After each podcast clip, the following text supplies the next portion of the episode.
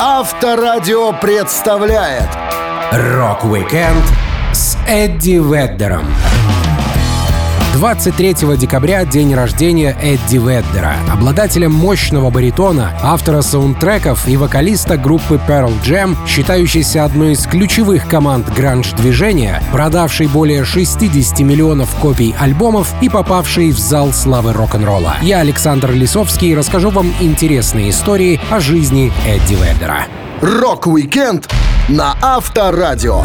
Для детей старше 16 лет. Известный нам как вокалист Pearl Jam музыкант Эдди Веддер имеет имя по паспорту Эдвард Луи Северсон III.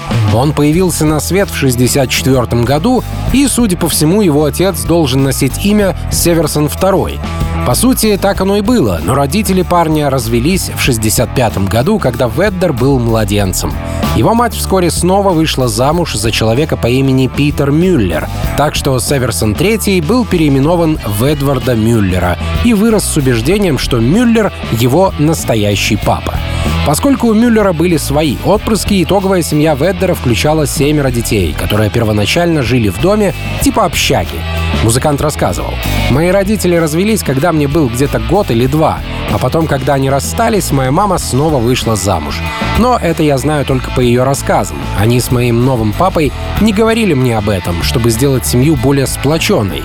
Понимаете, у меня было много братьев, мама не хотела, чтобы мы чувствовали себя разными. Я думаю, что сработало. Мы с братанами были очень близки.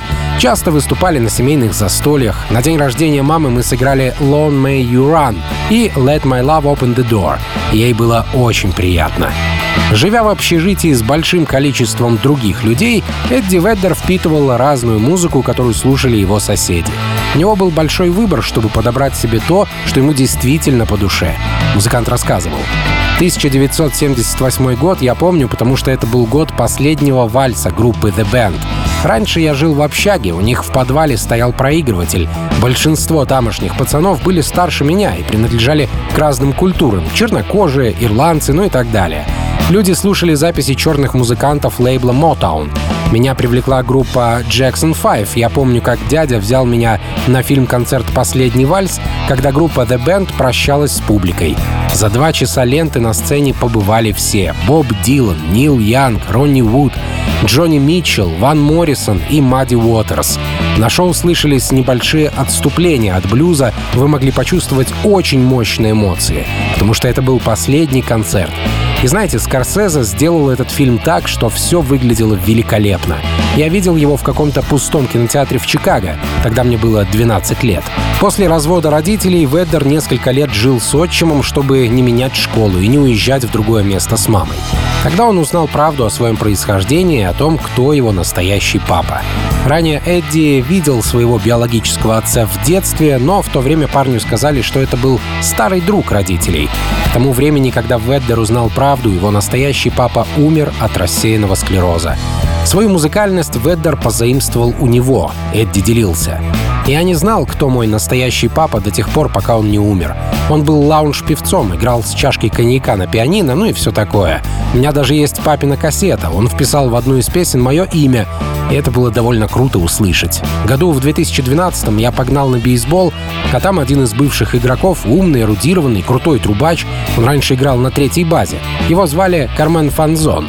Оказалось, он знал лучшего друга моего отца.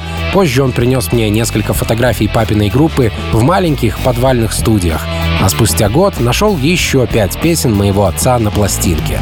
Я таскал этот винил 2-3 месяца в чемодане и боялся его послушать. А после поехал в Аргентину, налил бокал винца и врубил. Знаете, батя был хорош, и сам факт того, как появилась у меня пластинка, был чередой странных совпадений. Папа словно оставил мне послание с того света. Рок-викенд С Эдди Веддером. На Авторадио. То, что день рождения у Эдди Веддера всего за два дня до Рождества, в свое время помогло парню стать музыкантом. Дело в том, что для простого подарка на один праздник гитара с усилителем слишком шикарная штуковина для бюджета семьи. Но если совместить два самых важных праздника в один, то родители могут раскошелиться на такую серьезную покупку. Эдди рассказывал. Свою первую гитару я получил на Рождество, когда мне было 12 или 13. Это была копия Memphis Les Paul. Она шла в комплекте 85 долларов за усилитель и 115 за саму гитару. То время для ребенка моего роста эта штуковина была очень громоздкой.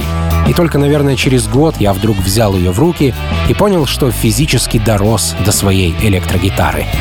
Конечно, растраты родителей на покупки гитары только начинаются. Далее следуют платные уроки, чтобы сын мог пользоваться своим подарком, а не поставил его в пыльный угол. Тут Веддер не подкачал, он прилежно учился, не сочковал уроки музыки и делал домашнее задание. Музыкант вспоминал. Я взял несколько уроков, чтобы понять, что к чему. К счастью для меня, мой преподаватель учил меня только аккордам. Так э, немного сложнее играть, но зато эти аккорды позволяют исполнять любой панк-рок до конца жизни. Затем я нашел небольшую таблицу, на которой были показаны открытые аккорды. Я начал их усердно заучивать. На самом деле все, что мне хотелось, это писать собственные песни, иметь нужные навыки, чтобы положить слова на музыку. Тогда это стало фокусом и целью. Затем я начал разучивать песни других людей, пытался понять, что такое структура и как соединять аккорды, чтобы они звучали как музыка. Через несколько лет после появления первой гитары в жизни Эдди Веддера умер его биологический отец, который был музыкантом. На тот момент Эдди думал, что это просто друг семьи, но этот друг оставил ему дорогое наследство. Веддер делился. Моя мама пошла на похороны, когда мне было около 14 лет, и привезла эту гитару. Я уже хорошо напрактиковался на своей электрогитаре, а то была испанская акустическая модель. Мать передает мне инструмент и говорит, «Этот парень хотел, чтобы она была у тебя». Я подумал, что очень мило с его стороны думать обо мне, каком-то левом чуваке, сыне его приятелей. Позже я уже узнал, что к чему, а до этого я встречался с отцом всего пару раз. Я сохранил папину акустику. Самое странное, что на ней можно не играть около года, а потом берешь в руки, и она настроена и звучит идеально. Это удивительно. Такое ощущение, что папа до сих пор держит ее в тонусе. Музыкальные вкусы начинающего рокера были весьма разнообразны. Если раньше ему нравились Jackson 5, то, став старше, Веддер перешел на панк-рок и ритмичный рок-н-ролл. Эдди много переезжал и мог сравнивать исполнителей из разных уголков страны. Он рассказывал. Я вырос в Чикаго, переехал в Сан-Диего, когда мне было 10. Затем пожил там какое-то время и снова вернулся в Чикаго. Это уже в 17 лет. А там опять Сан-Диего. В начале 80-х панк-рок начал проникать в глубинку. У меня был пригородно-мейнстримовый вкус. Потребовалось некоторое время, чтобы до нашей лютой деревни донеслись песни Sex Pistols. Я помню, как слышал Элвиса Костелло в программе «Субботним вечером» в прямом эфире. Он казался напряженным и злым. Сейчас я понимаю, что у него совершенно другой характер. Но в тот момент я думал, вот этот дядька, не хотел бы я попасться ему под горячую руку. Рок-викенд С Эдди Веддером. На Авторадио. Как многие дети разведенных родителей, Эдди Веддер в свои школьные годы жил на два дома. Правда, дома эти находились на огромном расстоянии друг от друга. Первоначально парень остался с папой в Сан-Диего, чтобы закончить школу. Но позже переехал к маме в Чикаго, бросив учебу. Веддер некоторое время пытался жить самостоятельно. Работал официантом, сотрудником заправочной станции, в аптеке и даже в службе безопасности. Он рассказывал.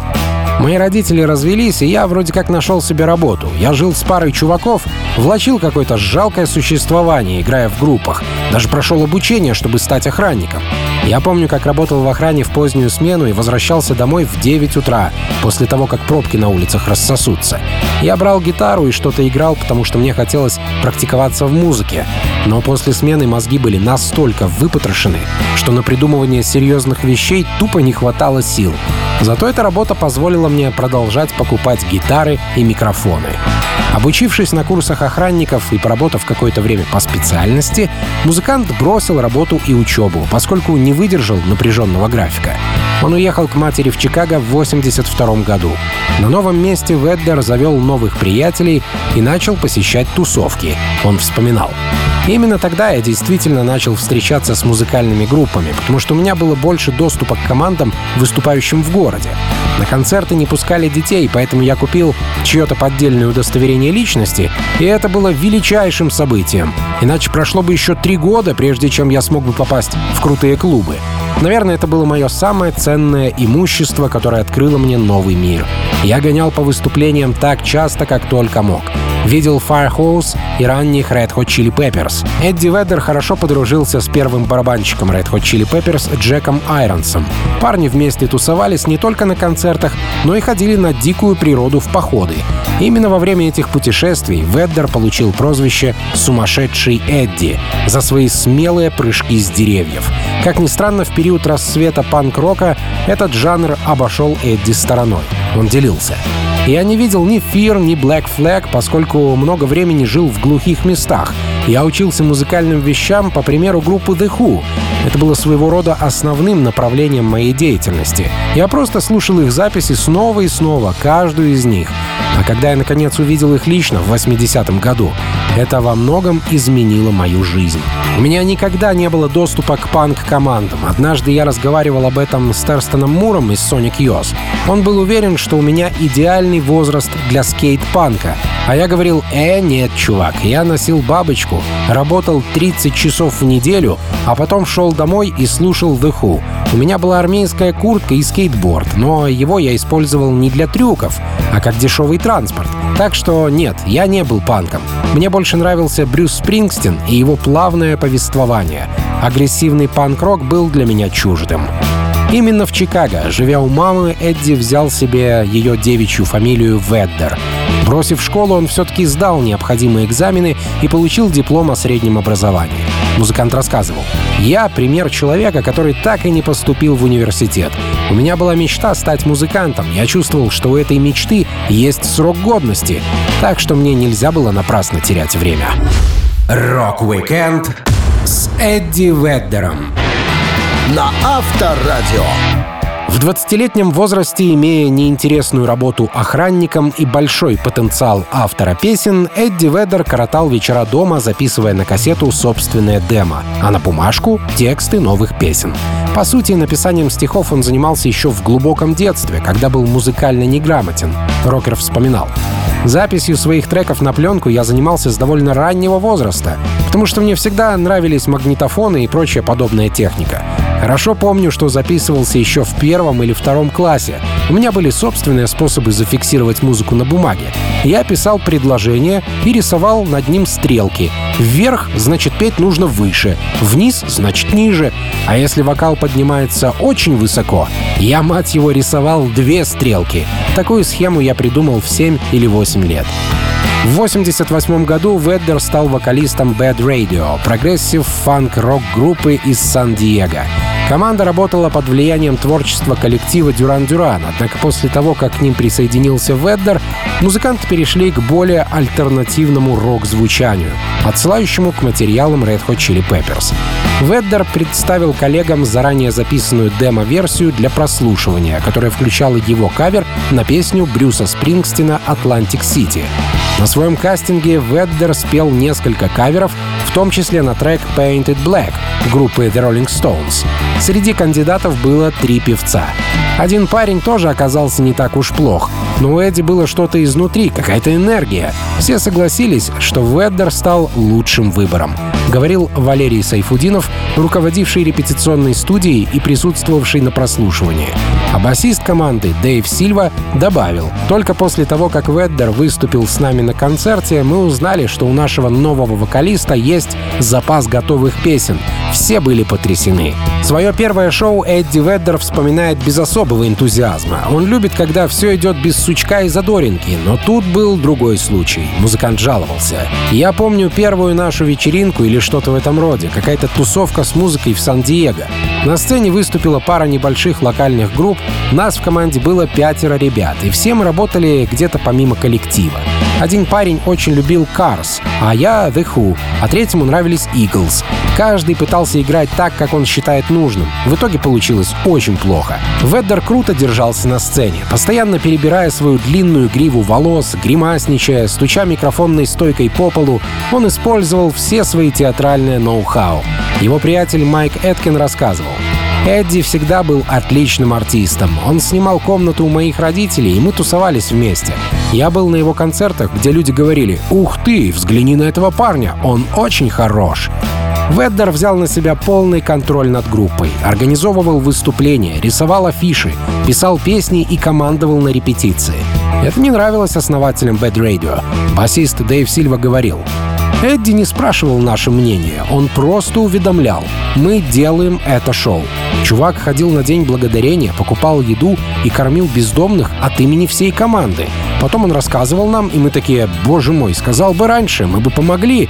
Он не давал нам сунуть нос в наши дела, потом решил, что перерос нас по уровню и покинул коллектив. Bad Radio так и не выпустили ни одной пластинки, но уже тогда спели первую версию Better Man, которую Веддер позже записал в составе Pearl Jam. Рок-викенд с Эдди Веддером. На Авторадио. Талантливые люди часто пересекаются на сцене, выступая на одних и тех же концертах со своими группами. Но иногда бывает так, что два харизматичных фронтмена могут встретиться в одном и том же коллективе. Так случилось с Эдди Веддером и Крисом Корнеллом, когда они работали в команде Temple of the Dog. Первоначально группа была задумана вокалистом Крисом Корнеллом из Soundgarden, как дань уважения его другу, покойному Эндрю Вуду, вокалисту команды Mother Love Bone. В состав вошли бывшие участники Mother Love Bone, которые позже будут в коллективе Pearl Jam, и Эдди Ведер, которого пригласили дополнить вокал, но не планировали вписывать как штатную единицу. Ведер уважал Корнелла. Он говорил, мне очень нравятся записи Криса, и я думаю, что он лучший певец на планете. Впервые я встретил его, когда переехал в Сиэтл, и мы начали тусоваться вместе. Я не знал, чем музыканты занимаются в свободное время, но быстро понял, когда в пятницу вечером Корнелл взял 12 упаковок дерьмового пива и 4 часа гонялся за своей собакой по грязи в лесу. Это было волнующее зрелище. Так интересно я не проводил выходные никогда в жизни последнее время мы не часто виделись, но его практику по беготне за собаками я взял себе на вооружение. У меня есть дворняга, и я тоже покупаю пивко, а потом ношусь за ней, что угорелой.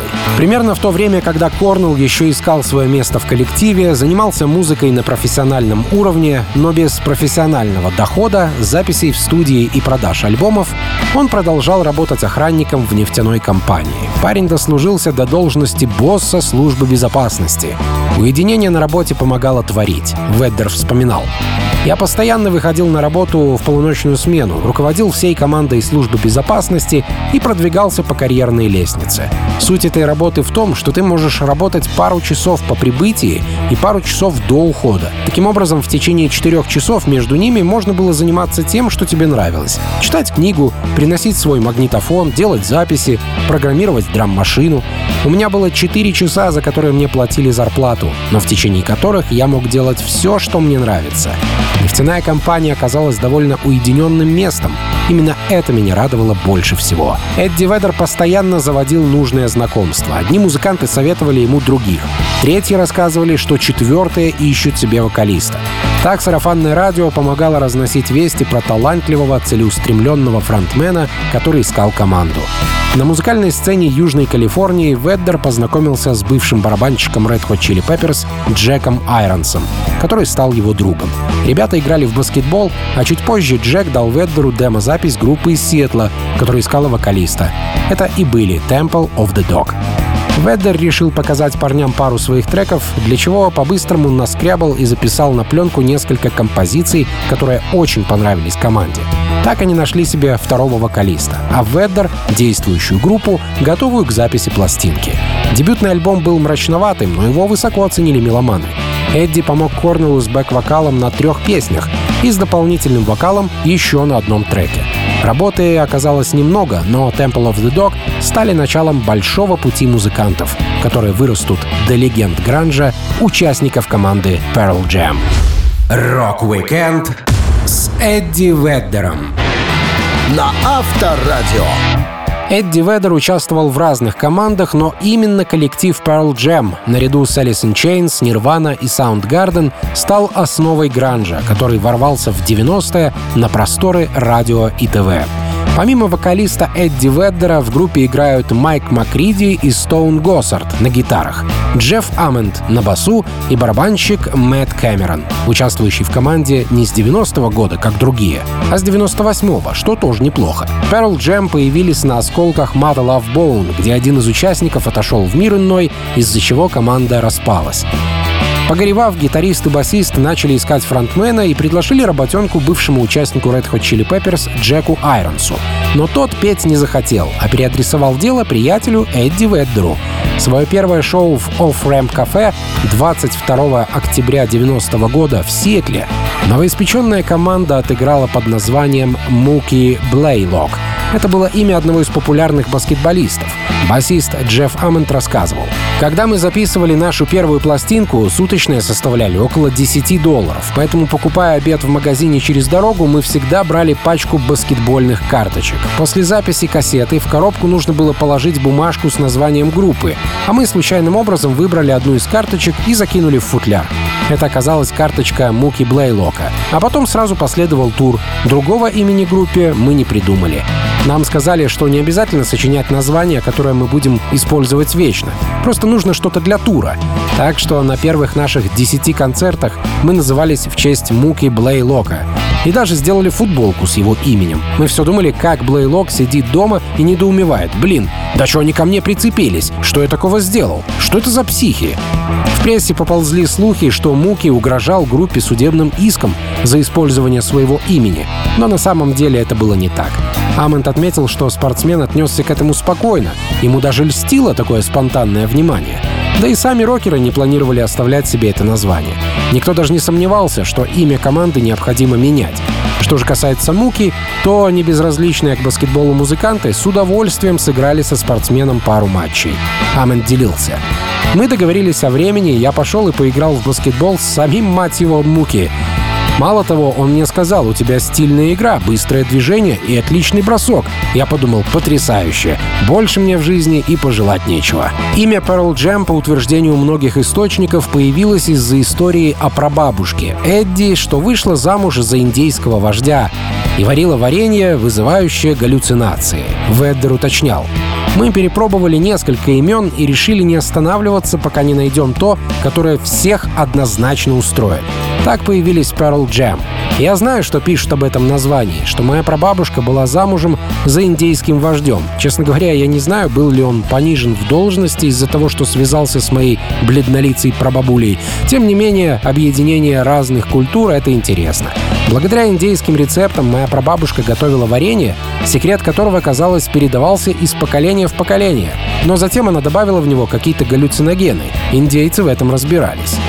Сменив имя, группа не забыла о спортсмене, подарившем им свою фамилию, и поскольку Муки Блейлок играл под номером 10, Pearl Jam назвали свой дебютный и очень успешный альбом в его честь — «Ten». Рок-викенд с Эдди Веддером. На Авторадио. Спорт в жизни Эдди Веддера всегда делил свое место с музыкой. Первое название группы, ставшей Pearl Jam, было дано команде в честь баскетболиста, а многие песни содержат сравнение с океаном, поскольку Веддер серфит с детства. Он прокатился на своей первой волне в 12 лет. Парень купил доску для серфинга за 12 долларов и целую неделю падал с нее, пока не научился ловить волну. Эдди рассказывал. Серфинг и музыка — две важные и похожие по своей сути части моей сущности. Ты можешь провести много дней, барахтаясь в воде без толку. Так же и с песнями. Пока не словишь момент, ничего не получится. Я увлекаюсь серфингом, катанием на каноэ и другими видами спорта на воде. Но вы не поверите, какая активность меня зацепила в последнее время. Метание, мать его, топора. Это очень зрелищный, с позволения сказать, спорт. Он требует подготовки и сосредоточенности. Да буквально на днях я показывал дочери, как метать топор. У нас на приусадебном участке даже есть специальная мишень, что-то вроде той, которую используют для игры в дартс, но покрупнее. Как болельщик Эдди Веддер никогда не откажется от просмотра интересного баскетбольного матча. Он дружит со многими спортсменами, благодаря чему рокер может достать билеты на интересные игры. Он рассказывал. Баскетбол в Чикаго, где я жил, был большим событием. Я горжусь, что у меня есть хороший друг по имени Деннис Родман. Весь тот период с Майклом Джорданом был довольно захватывающим в спортивной истории. Я водил бабушку на игру, мы сидели в первом ряду. Но как Джордан ушел в бейсбол, так и я периодически переключал интерес с кольца на биту. Я вырос на стадионе Ригли Филд, а он самый маленький. Мы с дедом болели за команду, которая всегда проигрывала. Но в том-то и вся фишка. Победа не важна. Важно чтить традиции. Водные виды спорта давались Эдди Веддеру не так легко, как музыка. Несколько раз из океана его вытаскивали спасатели. Первый случай произошел в 95 году, когда Pearl Jam выступали в Новой Зеландии. Его коллега по сцене и брат по волне, музыкант-серфер Тим Финн, вспоминал. 25 марта Эдди приехал в город с Pearl Jam, и нам сказали, что он хочет познакомиться с нашей группой Split Ends. Так что мы встретились, спели на их шоу пару треков, а затем отвезли всех на западный берег, чтобы отдохнуть. Эдди и я пошли серфить, и его подхватило течение. На пляже никто не заметил его отсутствие. Я прибегаю такой и ору, что из дури. Эдди унесло в океан. Спасатели тут же выехали и нашли его в сотни метров от берега. Что самое неприятное, когда спасательная бригада выяснила, кого она спасла, чуваки сразу пожаловались в газеты, что никто из нас не дал им пожертвования. Как будто в плавках мы носим кучу баксов на непредвиденные расходы. Потом эта история облетела весь мир, но в некоторых случаях ее приврали. Я знаю такую версию, будто в Австралии нас на 8 километров отнесло в океан, кишащий акулами, пока вертолет не подобрал меня и Эдди. Это было довольно забавно. Спустя 10 лет, в 2005 году, Эдди Веддер перевернулся на каное вдали от берега между островами Оаху и Молокаи. Тогда парня спасли гавайские рыбаки. А еще через десяток лет Веддер узнал, что один из его спасителей травмировал ногу и нуждается в дорогостоящей операции. Pearl Jam собрали для него 70 тысяч долларов, и еще 70 тысяч выложили из собственного кармана. Таким образом, восстановив баланс взаимопомощи между людьми, пострадавшими от проделок океана. Рок-викенд С Эдди Веддером. На Авторадио. Как уважающий себя композитор и по совместительству хороший друг актера и режиссера Шона Пена, Эдди Веддер не смог отказать давнему товарищу в написании саундтреков к его фильму «В диких условиях». Пен решил снять ленту по книге 96 года, основанной на реальных событиях. В ней рассказывается история Кристофера МакКендлиса по прозвищу Александр Супербродяга, который в начале 90-х годов путешествовал по Северной Америке в дикую природу Аляски. Шон Пен рассказывал. Меня зацепила обложка. На ней видно изображение автобуса с надписью «В диких условиях». В своей жизни я принял много решений, которые можно было бы назвать оценкой книги по обложке. И я стал настоящим сторонником такого способа работы. Итак, я взял книгу домой, дважды прочитал ее от корки до корки, ложась спать в предрассветные часы, и во сне увидел, по сути, тот фильм, который мы сняли для зрителей. Во время съемок я все чаще и чаще слышал голос Эдди Веддера как звук души главного героя Криса МакКендлиса. Я позвонил Эдварду, спросил, почитает ли он книгу, а он, уже читая, начал писать к ней музыку. Вот это работа на опережение. Веддер, который подружился с Пеном много лет назад, когда писал музыку для фильма 95 -го года «Мертвец идет», вспоминает, как Шон позвонил ему и попросил посмотреть только что снятый фильм. Я подумал, что это здорово, и фильм был прекрасен даже без моих саундтреков. Но Шон сказал, просто подумай и посмотри, что тут можно дополнить музыкой. Я просидел три дня в студии и отправил ему примерно 30 минут саундтрека. Затем он сказал, «Отлично, продолжай в том же духе. Представь, что музыка, которую ты пишешь, это то, что играешь в голове супербродяги. Шон невероятно особенный человек. Если вы стоите на краю бассейна и раздумываете, стоит ли вам прыгнуть, Шон тот, кто вас подтолкнет. Композиции для фильма Эдди написал в своеобразном стиле. На многих инструментах он играл самостоятельно. Веддер даже сравнивал себя с Питом Таунсендом из The Who, который мог овладеть любым инструментом. Фронтмен Pearl Jam вспоминал. «Среди моих сочинений есть пьеса на мандолине. Это был всего лишь второй раз в жизни, когда я играл на мандолине, но она действительно соответствовала эмоциям героя. Знаете, мне понравилась конкретность задач, которые мне поставили.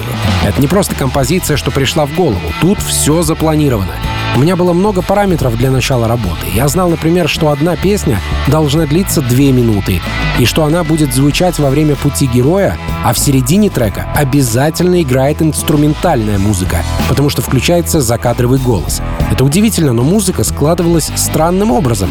Биты случайно попадали на видео закрывающейся двери машины, а органный рев сочетался с тем, как плечи героя поднимались и опускались, словно кто-то помогал из другого измерения. Фильм в диких условиях получил признание критиков и собрал 56 миллионов долларов при бюджете в 20 миллионов. Песня Эдди Веддера «Guaranteed» получила награду «Золотой глобус» за лучшую оригинальную песню. Эдди хорошо отзывался о проделанной работе. Он говорил, «Мне было несложно понять главного героя Криса. Я до сих пор помню себя в том возрасте, когда ты видишь, сколько дерьма в мире и хочешь знать, как с ним справиться. Я словно вернулся в свои 25 лет. Думаю, чтобы сделать то, что сделал Крис, нужна настоящая смелость. И даже если здесь было замешано безрассудство, это тот тип безрассудства, которого нам не хватает, когда мы задаемся вопросом, что делать дальше со своей жизнью. Рок-викенд С Эдди Веддером. На Авторадио. Маленькая гавайская гитара, которую обычно называют укулеле, как правило, является первым инструментом начинающих музыкантов. В школьное время Лемми, будущий фронтмен Motorhead, не расставался с такой штуковиной, хотя и не умел на ней играть. Тогда носить хоть какую гитару в школу было круто, но Эдди Веддер пришел к гавайской гитаре уже в зрелые годы, будучи известным музыкантом, вытворяющим при желании финты на инструментах нормального размера. Как оказалось, укулеле привлекла Веддера своей простотой. Он большой любитель пляжей, серфер и защитник природы. Все это хорошо может отразить маленькая гитарка своим звучанием. Эдди рассказывал. Укулеле — инструмент детей и защитников природы. Я купил свою первую гавайскую гитару в гавайском магазине в середине 90-х. Таскал ее с собой там и сям. Она очень компактная. Мы много общались с простыми чуваками, серферами и рыбаками. Никогда не забуду, как поздно вечером мы сидели у костра. Один из местных жителей, с которым мы обсуждали развитие благотворительного природозащитного фонда, пригласил меня к ребятам. Когда наш разговор закончился, народ взял инструменты и начал петь. В одной группе была всего пара музыкантов. Бразильский гитарист и местный рыбак, которого тоже звали Эдди. Но на этом наше с ним сходство заканчивалось. Ему было около 65 лет, но у чувака были такие огромные ручищи, что он мог уложить в армрестлинге самого дьявола. Он жил за счет моря, наверное, всю свою жизнь. И вот он берет укулеле. Я был в шоке, как ловко своими большими пальцами он попадал по струнам. Рыбак-здоровяк сыграл свою версию песни Элвиса Пресли «I Can't Help Falling in Love with You». Тогда Эдди понял, насколько безграничны возможности укулеле в руках профессионала. Он решил создать целый альбом, записанный на гавайской гитаре. Пластинка получила логичное название «Укулеле Songs». Веддер выразил надежду, что простые в звучании песни на укулеле побудят слушателей отойти от компьютеров и телевизоров и заняться созданием собственной музыки, желательно с друзьями. Часть материала, собранного на альбоме, была написана еще в середине 90-х, когда Веддер впервые взял в руки инструмент. Альбом вышел 31 мая 2011 года. Эдди делился. Меня в жизни было полно всякого дерьма. Смерть нескольких фанатов в давке на нашем шоу, уход из жизни Криса Корнелла, десятки сложных моментов, когда я мог сутками валяться в позе эмбриона и подыхать от печали. Если бы не гавайская гитара, я бы остался один. Я писал композиции, это меня отвлекало и как-то сглаживало переживания, перенаправляло эмоции в музыку. На пластинке были как авторские композиции Веддера, так и каверы, переработанные музыкантом. Песни для укулеле — это очень личный сборник, состоящий в основном из треков о любви, посвященный жене Эдди Джилл Маккормик и их двум дочерям Оливии и Херпер Мун. Рокер говорил, что ввиду своей простоты и доступности гавайская гитара может открыть многим людям дверь к созданию собственной музыки. Сказал, что надеется заставить людей петь, для чего даже дополнил релиз книгой текстами и аккордами. Ведер говорил, мы решили, что к виниловой версии песен для укулеле будет приложена книга с музыкой, обозначениями и всеми причудливыми аккордами, которые я придумал. Разборчивая версия записной книжки, которую я создавал все эти годы. Я призываю людей выключить телевизор и включить эти песни, а потом сыграть их самостоятельно. Некоторые из треков немного депрессивны, но поверьте, вы получите от них удовольствие. Рок-викенд С Эдди Веддером. На Авторадио. Эдди Веддер очень сожалел о том, что стал известным человеком в широких кругах. Слава принесла ему немало хлопот, но вместе с этим парень приобрел хороших друзей-музыкантов. Одним из них был Крис Корнелл, с которым Веддер работал в группе Temple of the Dog. Но куда больше времени Эдди проводил с Питом Таунсендом из The Who. Когда однажды на концерте Pearl Jam случилась давка, где погибли люди, гитарист The Who отговорил вокалиста гранж-команды от решения все бросить и уйти. Таунсенд вспоминал их первую встречу. «Я был в Беркли на одном мероприятии, и мой менеджер Билл Кербишли сказал, прежде чем ты пойдешь к гостям, я хочу, чтобы ты познакомился с этим молодым парнем, Эдди Веддером, вокалистом Pearl Jam. Эдди вошел, и мы начали светскую беседу. Тогда он сказал, «Я чертовски ненавижу это. Я не хочу быть знаменитым. У меня такое чувство, будто я просто хочу сбежать. Я вырос на пляже в Лахае, увлекаясь серфингом, и это действительно то, чем я хочу заниматься всю оставшуюся жизнь. У нас в The Who тоже случалась такая беда, когда из-за давки погиб человек. И я сказал Эдди как на духу. Боюсь, уже слишком поздно. Это не похоже на политику, понимаешь? Ты не выдвигаешь себя на выборы, не получаешь свое место а потом не уходишь на пенсию. Тебя схватят, выведут на сцену и прикажут продолжать делать то, что ты делаешь. У тебя нет абсолютно никакого выбора.